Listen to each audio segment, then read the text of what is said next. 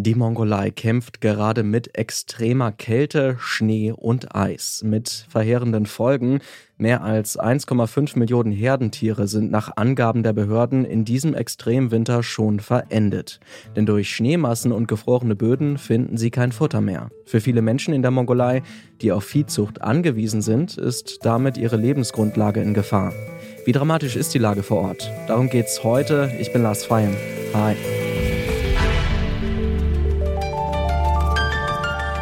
Zurück zum Thema.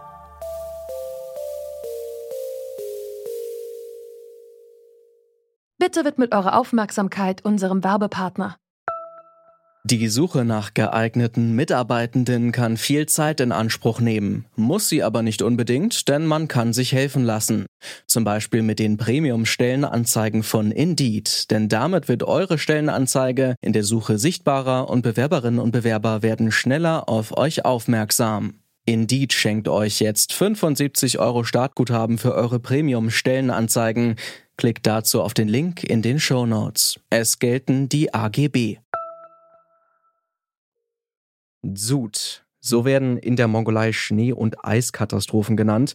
Für die mongolische Bevölkerung sind solche Extremwinter katastrophal. Schätzungsweise 64 Millionen Nutztiere werden in dem Land gehalten. Sie sind eine Lebensgrundlage für viele Menschen und dienen als Transporttiere und für die Produktion von Fleisch und Milch sowie Wolle und Leder.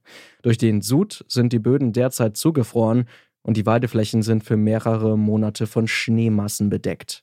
Dadurch kommen Ziegen, Schafe, Rinder, Yaks und auch Pferde nicht mehr an Futter und verhungern. Oder sie sterben durch die Kälte, denn die Temperaturen liegen zwischenzeitlich bei minus 40 Grad Celsius. Man muss sich das so vorstellen, dass zum Teil die Jurten ähm, zugeschneit sind, dann vom Wind mit Schneeverwehung betroffen werden, die kommen da gar nicht mehr raus. Und das Vieh steht so lange auf diesen, die stehen also die ganze Zeit mit den Beinen hoch bis zum Bauch in Schnee und scharren und scharren und finden kein Gras, finden kein Futter und ja, sterben dann letztendlich die Tiere an Blutvergiftung und an ähm, Erfrierung der Beine. So beschreibt es Stefanie Hanke. Sie leitet das Mongolei-Büro der SPD-nahen Friedrich-Ebert-Stiftung in Ulaanbaatar. 19 von 21 Provinzen in der Mongolei sind von der Extremwetterlage betroffen.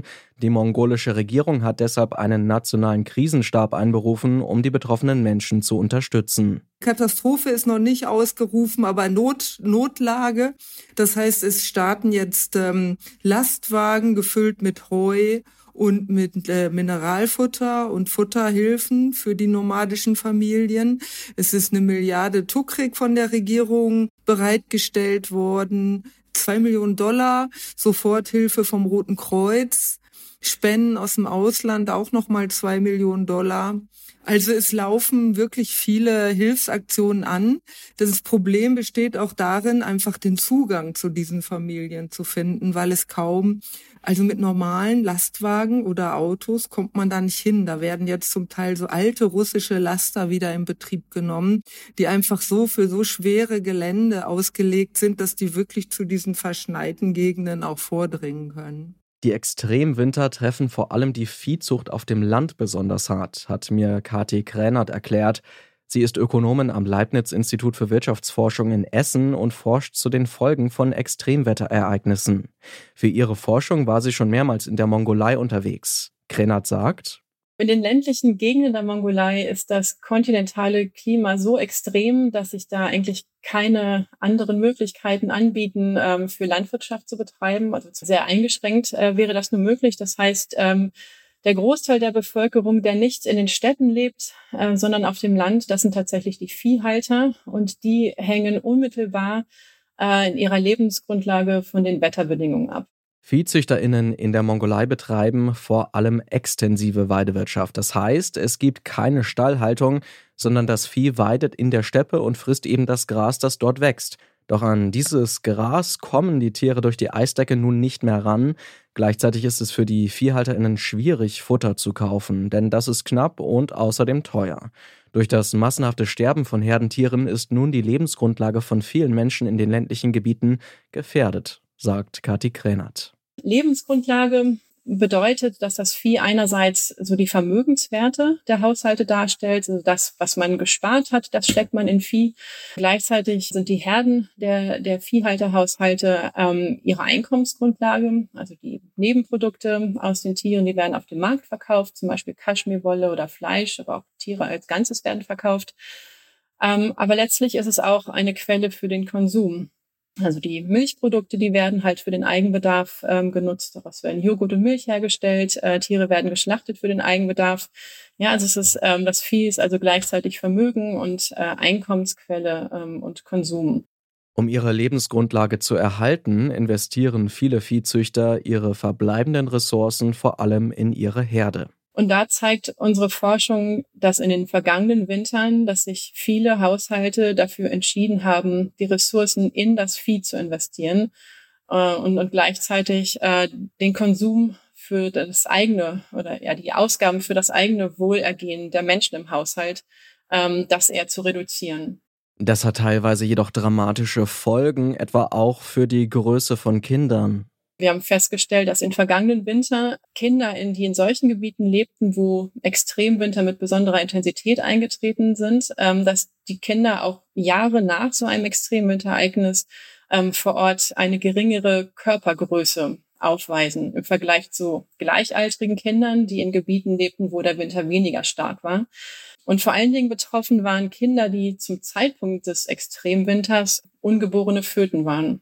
Ja, es deutet also alles darauf hin, dass besonders äh, schwangere Frauen während dieser extremen Wintermonate also nicht ausreichend oder nicht ähm, eine qualitativ hochwertige Nahrung erhalten haben. Und das ja, wirkt sich halt langfristig auf die Körpergröße von Kindern aus. Und das ist natürlich dramatisch. Ja, also wenn, wenn Kinder nicht ihre, äh, ihr, ihr volles Potenzial entfalten können, ähm, ja, das wird mit großer Wahrscheinlichkeit auch später sich in den kognitiven Leistungen auswirken. Das heißt, da wächst dann eine Generation von Kindern heran, die nicht ihr ganzes Potenzial ausschöpfen werden können. Extremwinter wie jetzt gerade, die gibt es in der Mongolei schon lange, doch sie traten früher in größeren Abständen auf, ja im Schnitt einmal alle zehn Jahre ungefähr. Nun ist das Land schon den zweiten Winter in Folge von einem Extremwinter betroffen. Dass die Zoots häufiger werden, das bringen ExpertInnen mit dem Klimawandel in Verbindung. Stefanie Hanke von der Friedrich-Ebert-Stiftung sieht neben dem Klimawandel aber auch noch andere Faktoren, etwa dass die Steppe durch die vielen Tiere einfach überweidet ist. Also es ist eine angehende Debatte, genau, was ist Klimawandel, was sind hausgemachte Faktoren sozusagen, soziale Faktoren. Aber die Überlegungen seitens der Regierung gehen wirklich dahin zu sagen, wir müssen die nomadische Lebensweise weiter verringern und mehr zu so einer Agrarwirtschaft um, umstrukturieren. Das heißt, dass man nicht mehr hin und her zieht, also weiterzieht, nomadisiert, sondern fest an einem Ort Stelle errichtet für, für das Vieh.